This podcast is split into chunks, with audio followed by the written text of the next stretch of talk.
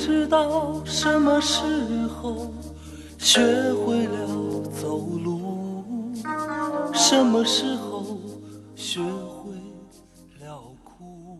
你好，欢迎收听《西四五条》，我是今天的主持人捕头。我们的节目呢，大部分呢都是杨明、小静还有我，我们三个一起聊。还有呢，就是我们分别和嘉宾聊，或者一起啊，我们两个或者三个人跟嘉宾一起聊。当然还有我跟嘉宾一起聊这种单独的时候。那今天呢就不一样了，我想呢斗胆学学八分里的道长，我试着一个人 solo 一下哈。嗯，我先说一下啊，今天这期节目的最后我们会送出几个小福利，也请各位注意哈。看这期节目的标题你就知道，我是想单独的聊聊我们这个特别节目呢，是什么呢？就是七月七号上周五我们推出的《我爱我家》三十周年特别节目，同时呢这也是我们西四五条。首次制作的付费节目，为此我们还单开了这么一个节目，就叫《西四五条我爱我家》。这是我们作为多年的家迷呢，对情景喜剧《我爱我家》的一个致敬，或者说是感谢，也可以说是纪念。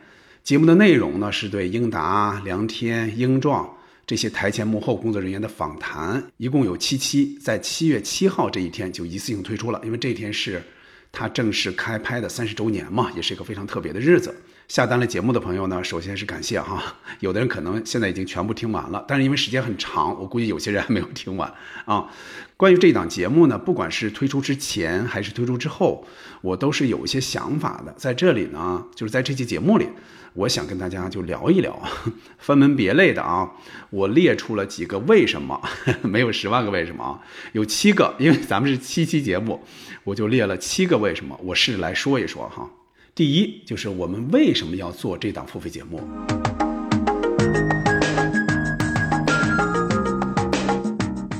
最开始呢，是我只是想把英达老师那个访谈放出来的，而是作为免费节目放出来。后来想到什么呢？说今年三十周年，但是在这个七月七号之前的大概一周左右，我之前我是知道今年要搞一些我爱我家的活动的，但那个时候还没有动静。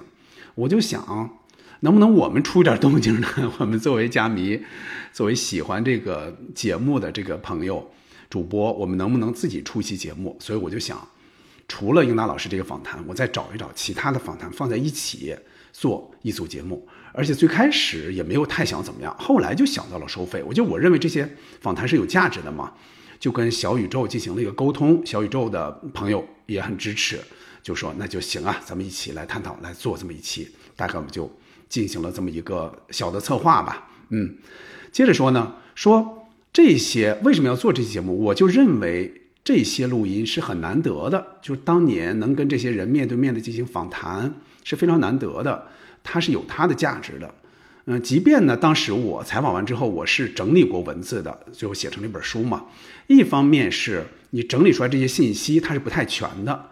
另一方面，就通过这个访谈的这录音，你去听，你是能感觉出这些人、这些嘉宾的表达的魅力的，就他们那种自然的状态，这个在文字里是不太好去体现出来的。哪怕我当时有一部分是整理成对话体的这种形式，这也是不一样的。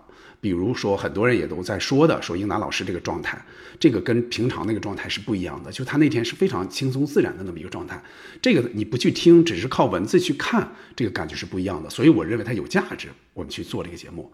再一个呢，我我也相信，因为家迷是很多的，三十年了，但是很多人都想着这部剧嘛，平时也都会想里边的词儿，包括一些新闻事件也会联系起来。我相信有些人是愿意去听的，愿意去。听一听这个经典剧的它的幕后的故事大概是什么样的，是怎么做出来的？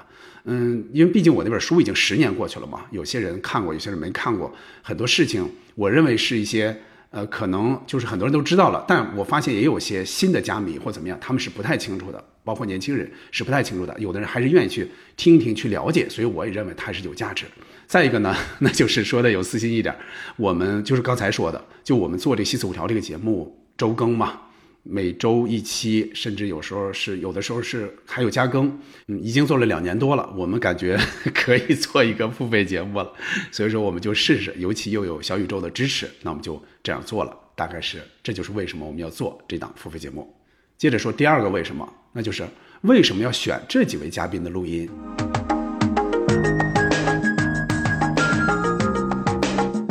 现在必须说啊，我当时采访的我爱我家台前幕后的人，包括我和就另外两位媒体朋友一起采的，包括我单独采的这些人，加起来应该有三十多人，嗯，非常多的人都采访过了。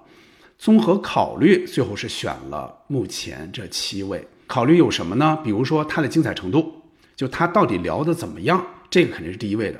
接着就要兼顾录音条件。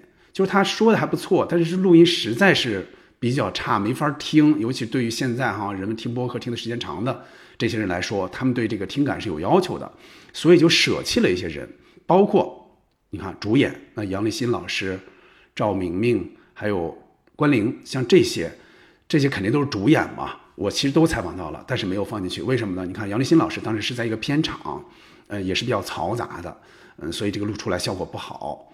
赵明明老师呢，我们是通过电话，那这就不用说了，那就这个听感也也比较差。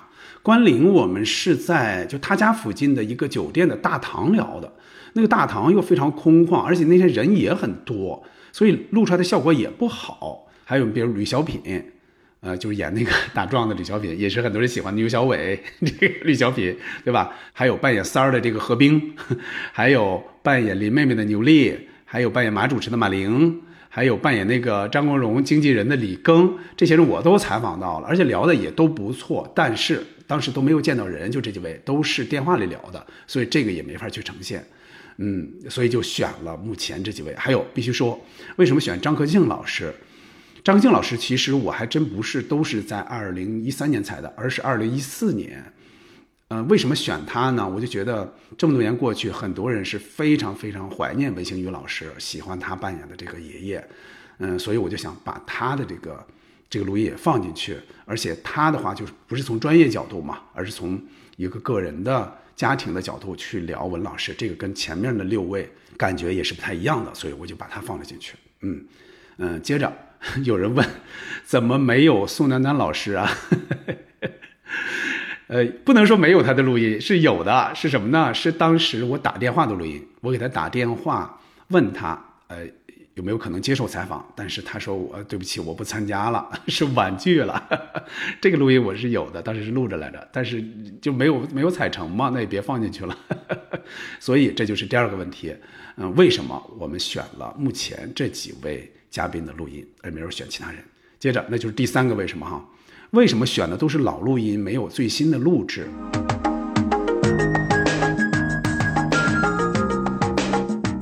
这个呢？你看哈，咱们说的这个事情哈，主要是对一九九三年和一九四年当时拍摄的时候那个回忆。我会感觉更早的采访应该是更靠谱的。就记忆力也更可靠，你看，就是很多人就说到了，哎呀，对不起，那会儿我忘了，那会儿我忘了，对吧？为什么出现这种情况呢？那就是跟这个时间太长有关系。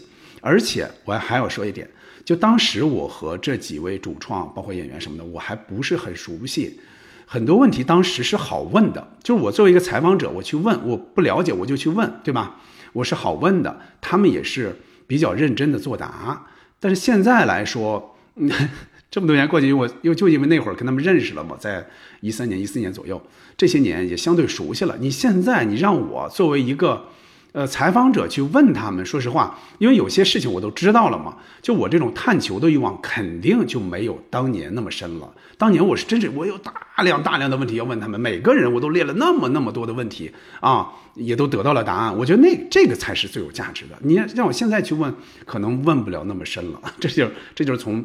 受访者和采访者两个角度去说，再接着说，老录音虽然是老，但是它的价值是在的，甚至我会感觉它是比现在去跟他们采访是更有价值的。比如说之前在《西四五条》这这档节目里边推出的，刚刚推出的哈，就是曹云金老师和姜昆老师他们的这个采访，很多人都听了，事实也证明，人们会认为。这些采访的价值，它不会因为时间流逝而没有价值，甚至可能时间会给它加码的。我觉得是这样的，嗯，而且哈，呃，就关于这个录音不是新录音这个问题呢，小宇宙的这个朋友其实最早也提醒了，说你别让人们感觉好像说哦都是新录音似的，所以买完有点失望。所以我们在海报上就做了那个提示嘛，就说是首度独家呈现什么什么的，是做了一些解释的。而且我在。呃，录的过程中也大概说了一下，这些录音都是十年前的录音，但是它是有价值的，能够听出价值，大概是这样的。但是呢，针对有一些人的反应，我发现是有一些人说，哎，怎么是老录音啊？好像感觉即便它有价值，哎，我们是抱着新录音来听的。关于这个呢，我们也是比较理解吧，所以我们及时改了这个节目的详情，来说明了这些录音不是最新录音。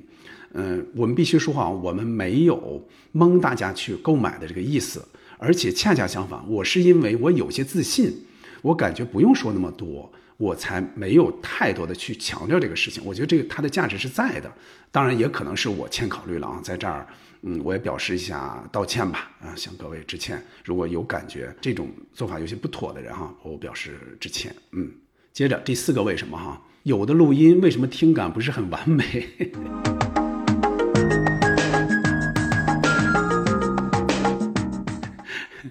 这个是这样的，当时我。采访这些人是想写一本书的，但是后来书也写成了哈，所以我当时用的就是平时我们我当当记者嘛，我用的就是我们平时用的那个索尼的录音笔，所以录音笔呢，比起我们现在录播课用的这个设备，录音设备肯定是要差一些了，即便是同样的环境，它录出来效果肯定要差一些，所以嗯，听感上差了一些，嗯，包括有的环境录音环境是比较嘈杂的，比如跟梁天老师是在他的饭店里边录的。跟张悦老师是在饭店外面，这个我做了一些解释哈，所以这个比较嘈杂，这个录音，哪怕是我觉得用现在的这个设备，可能也录不太好，嗯，大概是这样。还有有人说为什么还有吃饭的声？对，是这样的。就英达老师，我们是在他家聊的，我们聊了三个小时，大概从十点开始聊到了下午一点半多，好像。中间他就说，他说，哎呦，照你们这个问法啊，咱们看来得吃饭了。所以后边有一部分我们是边吃边聊的。能够听出来，英达老师有些话是吃着东西在说的，包括我是有一部分。其实我当时是有一点注意的。我说我呃那个哪怕整理录音，我也不太想说是让人看听着是好像是这个在吃着饭聊，好像不太严肃，好像我对人不太尊重似的。嗯，所以我是有意的在剪这期节目的时候，或者有意的剪去了很多的就更明显的一些吃饭的这个声音的。嗯，但是呢，有一部分我考虑到。它的这个精彩程度或者说信息量，我还是有意保留了一些了。嗯，包括刚才说到哈梁梁天老师，那我们在饭店里，他的饭店里，那肯定也是边吃边聊。这个我其实也是有意的减去了一些的，当然也也有部分也不得不保留了。嗯，还有包括一些咳嗽的声音，因为录音笔它是单轨的嘛，它没有办法像我们现在平时录音就是三轨的，三轨哪个人有一些小的这个异常，你可以把那个声音单独减去，这都没有问题。但是录音笔是不太好实现的，所以。嗯，有一部分就不得不保留了。这一点呢，嗯，我们也表示道歉，实在是不好意思。但是它确实，我们感觉是它有价值，我们才保留的。这一点也请大家理解。接着哈，第五个为什么哈，那就是嘉宾们的说法，为什么有时候是互相矛盾的？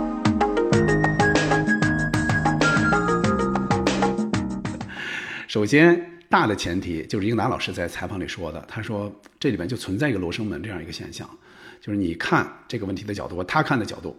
他这个是不一样的。再一个就是时间，可能随着时间的流逝，你会有一些对他的一些不断的一些纠偏啊、修正啊、各种的进行嫁接，记忆的嫁接，所以出现这个互相矛盾的这个说法，可能也是不可避免的。因为时间毕竟是那么长了。还有具体问题，你看，比如说梁天，他到后八十集到底是去拍什么去了？他肯定是去拍东西去了嘛？到底是什么？你看，英达老师就说是拍的是甲方乙方。那你看，作为当事人，人家梁天就说是天生胆小，那到底是什么呢？那按理说应该以当事人的这个这个说法为准嘛，就天生胆小。但是我觉得这个应该也不太矛盾，应该啊，就像那个英达老师说的。梁天应该是也参加了甲方乙方的相关，那会儿当然不叫甲方乙方了，反正就这么一个事儿吧。好梦一日游这么一个事儿，他肯定是参加了相关项目的。那个项目，据我所知也是拖了很长时间，最后才成为甲方乙方那么一个电影，是这样的。所以你要这样说的话，我觉得这个应该他们两个人说的也不太矛盾。就是梁天他应该也参与了相关的这个项目，只不过没成，成了的那就是天生胆小。所以这个我觉得并不太矛盾。接着说儿媳妇改为大女儿就是和平嘛，他最早是叫贾和平嘛。这个到底是谁提出来的？你看，按英达老师所说，那就是梁左提的，对吧？他进组之后，他觉得这样更合适，写起来顺手。但你看英壮来说，他说如果没别人领，那就是我提的。我觉得这一点呢，还是以英达老师说的为准吧。嗯，我觉得应该是梁左老师提的这个可能性更大吧。啊，大概是这样。当然，这个也不是说是绝对的，说必须必须把它闹明白的问题，对吧？接着说，贾乐松就是扮演小兰，就保姆备选保姆小兰的那个贾乐松，到底哪里人？你看，按英达老师所说，因为我们先采访他嘛，他说是定兴人，杨梅七五的，就那个嘛。但是你看，我后来采访张悦老师，他就说他就是发小嘛，跟他是发小，从小一起长大，那肯定是北京人嘛，说话也是北京味儿。后来呢，我是采访了贾乐松老师的，是电话采访过他，他说是这样的，他肯定是北京人，那不用说了。这个话是不是定兴话？那应该也是，但是这个话可不是他老家话，因为他老家其实就是北京嘛。这个话是宋丹丹老师教给他的，是他录下来专门去听，一句一句的去学。当然他学的也很好了，最后演出了这么一个精彩的这么一期节目，那就是呃，就是当小保姆和 就是和那个小贵竞争，就那一集那一段，很多人也觉得是一个经典的。所以说这个事儿呢，那就是他叫到底是哪里人，肯定就是北京人，但只不过他去跟着宋丹丹老师去学了这个话，大概是这样的。嗯，接着说哈，第六个为什么有些嘉宾说话的尺度为什么那么大？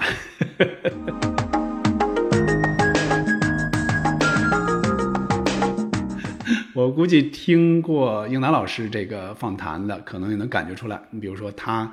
点评赵明明老师啊，张永强老师，包括李梅，就是这个小贵的扮演者李梅，她的表演的时候，她是确实指出来了，这些人可能演的不是不是特别好，对吧？但她马上又否认了嘛，她说你们最好就别这么说，哪怕是这是实情，你们别这么写，因为当时是想写书写报道嘛，所以我们后来确实也没这么写。嗯，我起码我在写书的时候，我是做了比较大的处理的，有些方面就没有去呈现。因为这些人后来，这些人其实我都采访到了嘛，就觉得好像写在里边不太合适。但是多年之后，到了节目里，就到了这期播客节目里，我会觉得好像这个保留的这个依据又可以做一些改变了。所以我在剪的时候，我进行了斟酌，最后我还是有一部分进行了一个保留，我觉得是必要的保留。你联系到那个他说话的情境，其实是不太容易被曲解的，而且这个也是一个。首先，这是英达老师内心的一个想法；再一个，我觉得他契合很多观众的一个评价啊。尽管听起来可能有那么一点点不近人情，但我觉得这个也可以理解。而且这么多年过去了，我我我知道他们之间的关系嘛，我觉得他们关系那么好，肯定是经得经得起几句实话的。这个不会说因为这个就怎么样。包括 也包括张悦老师，不也顺便提到了他看到英达老师和梁欢同时出现嘛？怎么怎么样？这个关系什么的，他也提到几句。这个我也没有删，我觉得这个应该也问题不大，也进行了保留。再一个就是小的一个私心，我考虑到就买这个节目的人呢都是家迷，应该对这个事儿呢能够心领神会，所以而且付费节目这个范围不会太大，所以我就进行了一个保留。从节目发出之后呢。嗯，我也是给这个很多的剧组人员去听的，包括英达老师，包括很多人。目前反正还没有什么其他的反馈，说哎，这个怎么给我留着了？还没有。我希望不再去冒犯他们，希望是这样。嗯，另外最后还要说说，其实啊，你看，包括你，包括我，就咱们大家其实是不太喜欢那种完全一团和气的采访的，包括很多电视采访，你愿意看吗？就有些采访不痛不痒的，我觉得那个真是没太大意思。好不容易，我觉得这种。相对轻松宽松的一些采访，好不容易有几句实话，我是尽量保留吧。而且还必须说，其实除了这些之外，哈，可能有点冒犯的话，哈，其实还有一些我认为 可能更不利于团结的。其实那些话啊，有几句我是删去了的。嗯，所以这个的话，还是还是有所保留的，对吧？呃，另外还有那么一两处呢，是在呃这个平台上审查的时候是有那么一点点小瑕疵，这个是我我也是在。上线之前是减去了那么两三处的，嗯，其他的也是，我觉得尽量保持了一个人说话的这种原汁原味儿。你联系这个上下文，联系他说话的情境，其实是不太容易去误解的。嗯，大家这一点也希望大家期待大家理解吧。嗯，接着，那我们既然我们这个付费节目做的是七期这个节目，那我们索性就凑一个七个为什么？这个为什么呢？真是凑出来的。但是确实是很多人问的我看在评论区里问说英壮老师为什么那么说话？哈哈哈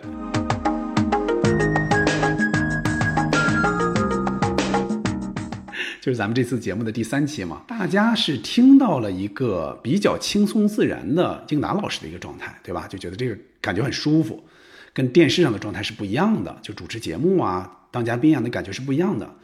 说英壮老师说话怎么不太自然？哈哈 有些人甚至问，说他他是不是喝了呀？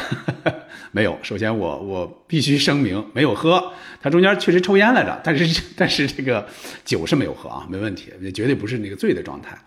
是什么啊？首先我在采访过程中，我也有那么一点感觉，就是他跟之前那些嘉宾聊天的状态不一样，我就感觉很像那个候车大厅，包括他说到的候车室的故事啊，那个刘大明，我觉得是有点像的。而且我跟英壮老师是接触过几次的嘛，他就是爱那么说话。不管是他参加这个聚首节目，还是在我们有时候吃饭呀，或者说私下聊天的时候，他就是爱那么说话。那个说话状态，你一听，你你如果不习惯的话，你就觉得很夸张，不自然。而且你听他抖包袱那个痕迹是比较重的，他不像。这个英南老师说话啊，就举重若轻。你他要抖一个包袱，他不会事先有一个特别大的身段。但你看英正老师，他有时候会故意拉长声啊，这个提高音量，说我要抖包袱了。他有一点这个，所以他这个这个说话风格还是不太一样吧。就尤其是你看每次这个聚会啊，我爱我家聚会，在这个节目上。这个英壮老师都是非常非常活跃的一个，声音也特别大，也是这个也是希望大家理解吧，就是他平时可能就是这么说话，所以我觉得也没有什么说，呃，他的状态不太对呀，或者不自然，其实也不是，那这这其实就是他的自然状态，只不过其他人的自然状态不一样。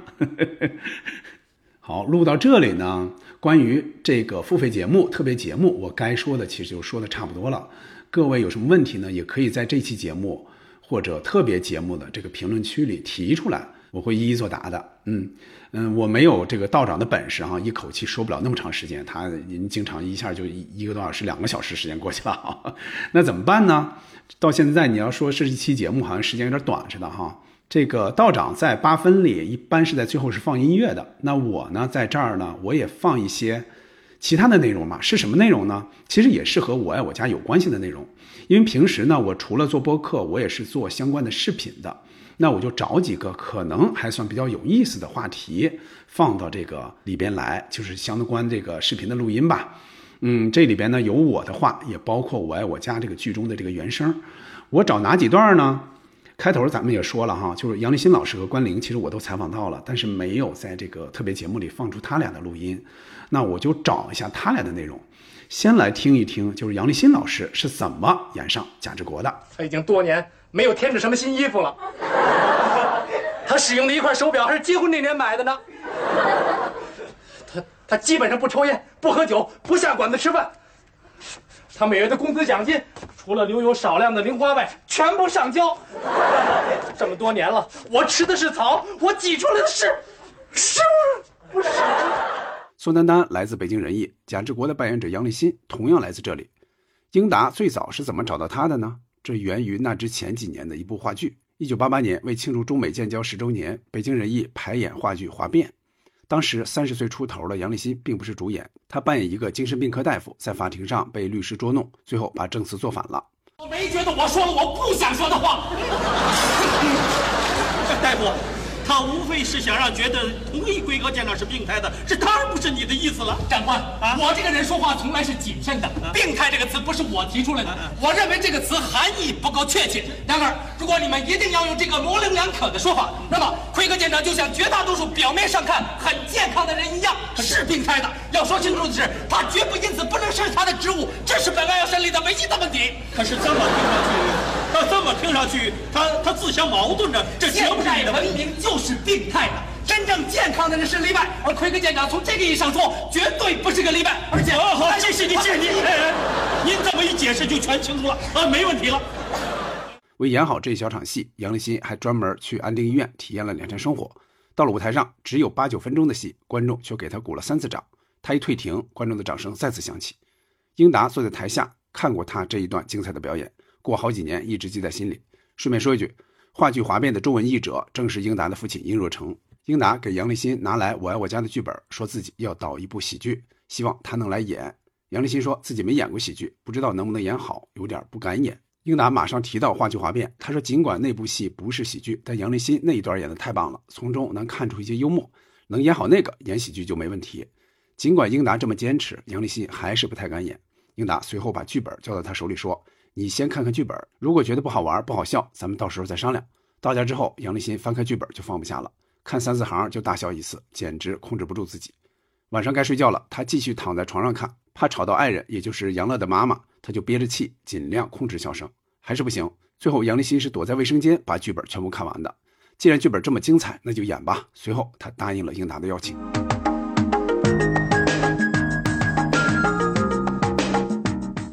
再来听一听哈，关凌和我爱我家的这个故事。我要找回我的煎饼，你们干嘛不让？我已经等了十二个小时了，口里有两张黄瓜煎饼了现在，你马上回自己的房间，好好反省反省。首先必须说，最早被选进剧组出演角色，十一岁的关凌也并没有特别兴奋。没有人知道情景喜剧到底是什么。相当长的一段时间，关凌跟亲戚和同学都说不明白。有人问起关凌的父母，他出去拍什么戏去了？俩人也说不清楚，只能说是演宋丹丹的女儿。反过来，对于剧组来说呢，英达、梁左他们最早也不知道一个孩子能演成什么样。只是觉得圆圆是一个不得不出现的配角，所以写剧本的时候安排圆圆为主的内容就非常少。在前四十集，只有心中的明星和女儿要远航。咱们今天主要聊的是和张国荣有关的心中的明星这集。其实现在想想，英达主要是因为跟张国荣事先有约定，才把圆圆的偶像定成阿荣。因为按照当时圆圆的年龄，他不一定会把和自己年龄相差很大的张国荣作为崇拜的偶像。就拿关凌来说。拍这集之前，他根本不知道有张国荣这个人，而且尽管是这样，在剧中他要表现出对张国荣的极度崇拜，有一段戏还得委屈的哭出来，因为这些剧情，关凌当时心里很紧张，排练的时候总找不着感觉，生怕录制的时候哭不出来，那可怎么办？说，这大头他是谁呀？他不是大头，他是天皇巨星张国荣。天皇，日本人。我记得上回来那天皇是老头啊，怎么可能？妈，看来你也得加强学习了，连香港歌星张国荣都不知道是谁啊？嗯，偶像，崇拜上他了，喜欢上他了，迷恋上他了，你？妈，你看你想哪儿去了？跟你说，其实根本就不是什么崇拜。也不是什么喜欢迷恋，其实很简单，我就是爱上他了。发现问题后，英达问关凌：“你不认识张国荣，那你认识谁？”关凌说：“我认识小虎队。”英达说：“那你就这么想，是小虎队要来你家里，你还不激动和兴奋吗？”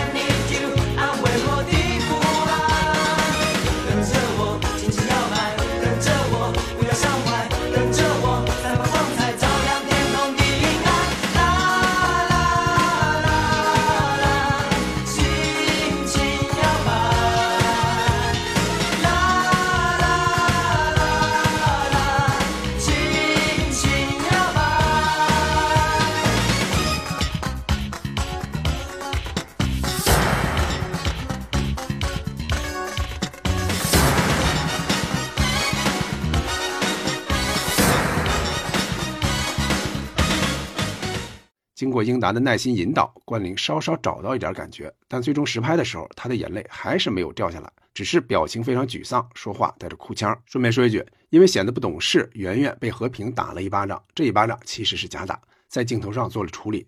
那么打的时候啪的那一声来自哪儿呢？是梁天在旁边拍手拍出来的。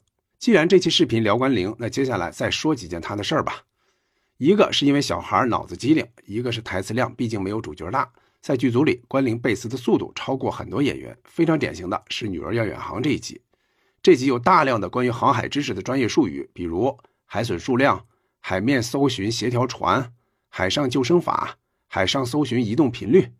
家里其他人教圆圆的时候，可以照着书来念，但圆圆接受考核时，只能对着空气背诵出来。按照规定，海上救生艇应该配备哪些器具？都要说吗？都要说。单座可浮桨一套，备用可浮桨两只，以及可浮舵桨一只，桨架或桨叉一套半，水瓢两只，艇底塞两枚，以认可材料制成的水桶两只，太平斧两把，每端各一把，灯一盏，备有足够点燃十二个小时的燃料。适用火柴盒两盒都要装在水密容器内。好好好好，不哎错，。别着急，还有呢。为帆及所具一套，帆为橙黄色，认可尺度的海锚一只，哨笛或同等音响的号具一只，钓鱼用具一套。口粮按救生艇额定，每人一份儿，通常是每人八百克饼干和三百克葡萄糖，第三储存在气密容器中，而气密容器则储存在水密容器啊，中。行了行了行了，当时没有提词板，好在孩子记东西快，又有在学校背课文的经验，关凌的台词都是一口气说出来的。拍《女儿要远航》这集的时候，英达的同学姜文正好来探班，看着大家排练这集，姜文摸着关凌的脑袋跟英达说：“这孩子太不容易了。”当然，对关凌来说也有特别为难的时候。到后八十集拍《独立宣言》这两集，有一个片段是圆圆不允许年老的爷爷吃红烧肉，做好的肉只能自己勉强吃掉。而现实中的关凌是不吃肥肉的，当天晚上就要见观众实拍，他还不知道该怎么办。中午有个外宾在广院附近的华润饭店请剧组吃饭，其中有一个菜是菠萝古老肉，英达就小声对关凌说：“你不是不敢吃肥肉吗？这盘菠萝片儿你晚上可以当肥肉用。”关凌高兴坏了，赶紧把菜打了包。所以咱们在镜头上看到圆圆一块一块吃进嘴里的红烧肉，实际上是菠萝。那你就把这个肉都给我吃了。凭什么呀？您知道我从来就不吃这肥肉。呃，凡事总要公平嘛。你看啊，我没收了你的零食，可我没有浪费呀、我都给吃了啊。呃，现在你不让我吃肉，那你也得都给吃了。行，就是几块肥肉嘛哦，我吃。好，啊，吃吧吃吧，又肥又腻，哈哈可过瘾了。哈哈吃吧吃吧。您别高兴太早，我这儿呢还有两包存货，麻烦您给我消灭了。这就是那个酸什么话梅呀、呀，看着它我这个牙就要倒。吃吧吃吧，甜甜的，酸酸的，有营养，味道好，吃吃吃。嗯，嘿嘿嘿。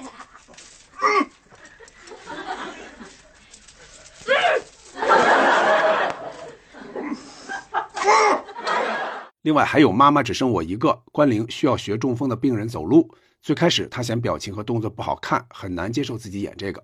英达就开导关凌说，演员不只有光鲜亮丽的一面，背后还要付出很多。还拿好莱坞一个拿过奥斯卡奖的女演员举例子。紧接着，英达还设计了几个病人的动作，让关凌跟着自己学，总算是演下来了。怎么会出这样的事情呢？快给我书包，我都迟到两节。贾圆圆。行了行了，贾圆圆，你不要再假装了。圆圆，呃，你没有事吧？因为年龄最小，关凌在我爱我家剧组里特别受到叔叔阿姨们的照顾。咱们都知道，在饭局那集里，全家人出去吃三千块钱一顿的大餐，没有带圆圆。餐桌上大家都吃到了用各种方法制作的大虾。我就先点一个龙虾，才八十块，尝个新鲜吧。爸，您看好了，那是八十块钱一两，一斤得八百呢。哎哎哎哎，八百就八百，点一个。呃，嫂子啊，你也点一个。哎呦，我我那我不点八那么贵的啊！我知道，我知道，烦不烦人呢？啊，就给我来一个啊基围虾吧，啊，才十二块多一两啊，我就来两斤尝尝。嗯得，又是二百五。废话，许你爸点八百的，不许我点二百五的，干什么呀？这这大饭店，你干啥呀？吃了怎么了？行行行，您这样，呃，志国啊，您点一个。嘿嘿，那我就来一个，我来个我来个油焖大虾吧，才五十块钱。五十块钱一只啊，看清楚了。那我 那我有两只就够了。就就你一人吃啊？给我也来两只，小姐。干脆每人两只。哎，又是六百啊！呃，小贵啊，哎，点一个吧。来中。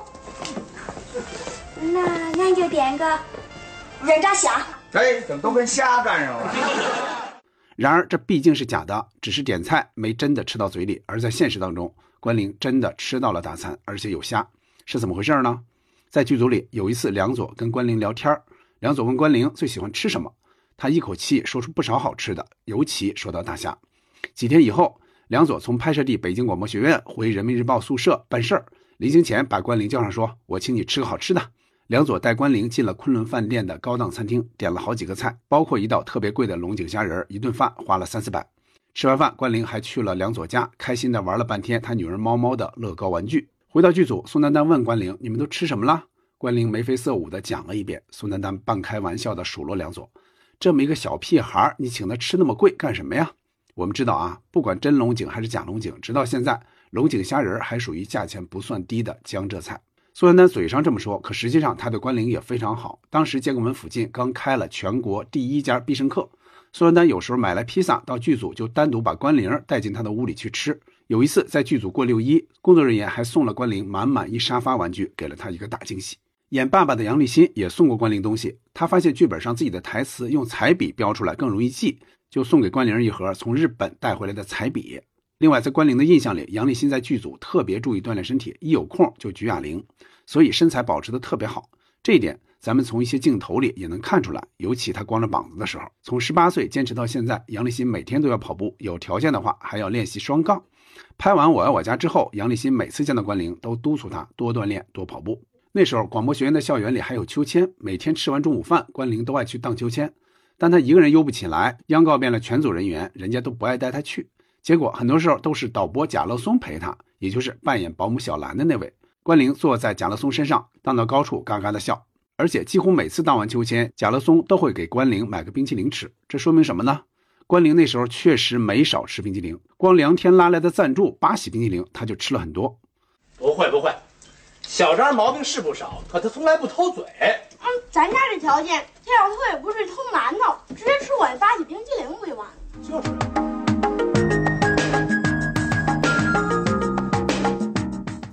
杨立新老师和关凌的这个部分啊，大家也听完了，不知道你们注意到没有哈？就在今年的七月七号这一天，《我爱我家》开拍三十周年这个日子哈，关凌在社交平台是展示了他的女儿 cosplay 他当年的这个 圆圆的造型的几张照片，还有几个视频，很多人看的也是非常感慨哈，尤其是。关凌啊，当年啊，他是当然是扮演了贾圆圆呀，扮演了圆圆，而他这个女儿就是模仿他的这个女儿，现在小名就是圆圆，你相当于是真圆圆和假圆圆在一起，你说哪个是真圆圆，哪个是假圆圆哈？这个呢也算是一件非常美好的事情了哈。好了，不管是我的个人 solo，还是展示之前我做的这个视频的录音，到这儿时间就差不多了。关于四四五条我爱我家三十周年的特别节目，你有什么想问的、想了解的？关于《我爱我家》这部经典剧集，你有什么想回忆的、想评价的，也欢迎给我们留言。对了，最开始咱们说了节目福利哈，福利在哪儿呢？终于到了哈，就在这儿。为感谢各位听友的支持，在本期节目的留言区，我们将选出五位朋友，送出《我爱我家》三十周年付费节目的兑换码。你拿着这个码，就可以畅通无阻的 兑换我们这一档付费节目了，一下七期就可以直接听下来。所以欢迎参与，欢迎留言，谢谢大家。好了，感谢收听本期《西四五条》，咱们下期再见，拜拜。爱是一个长久的诺言，平淡的故事要用一生讲完。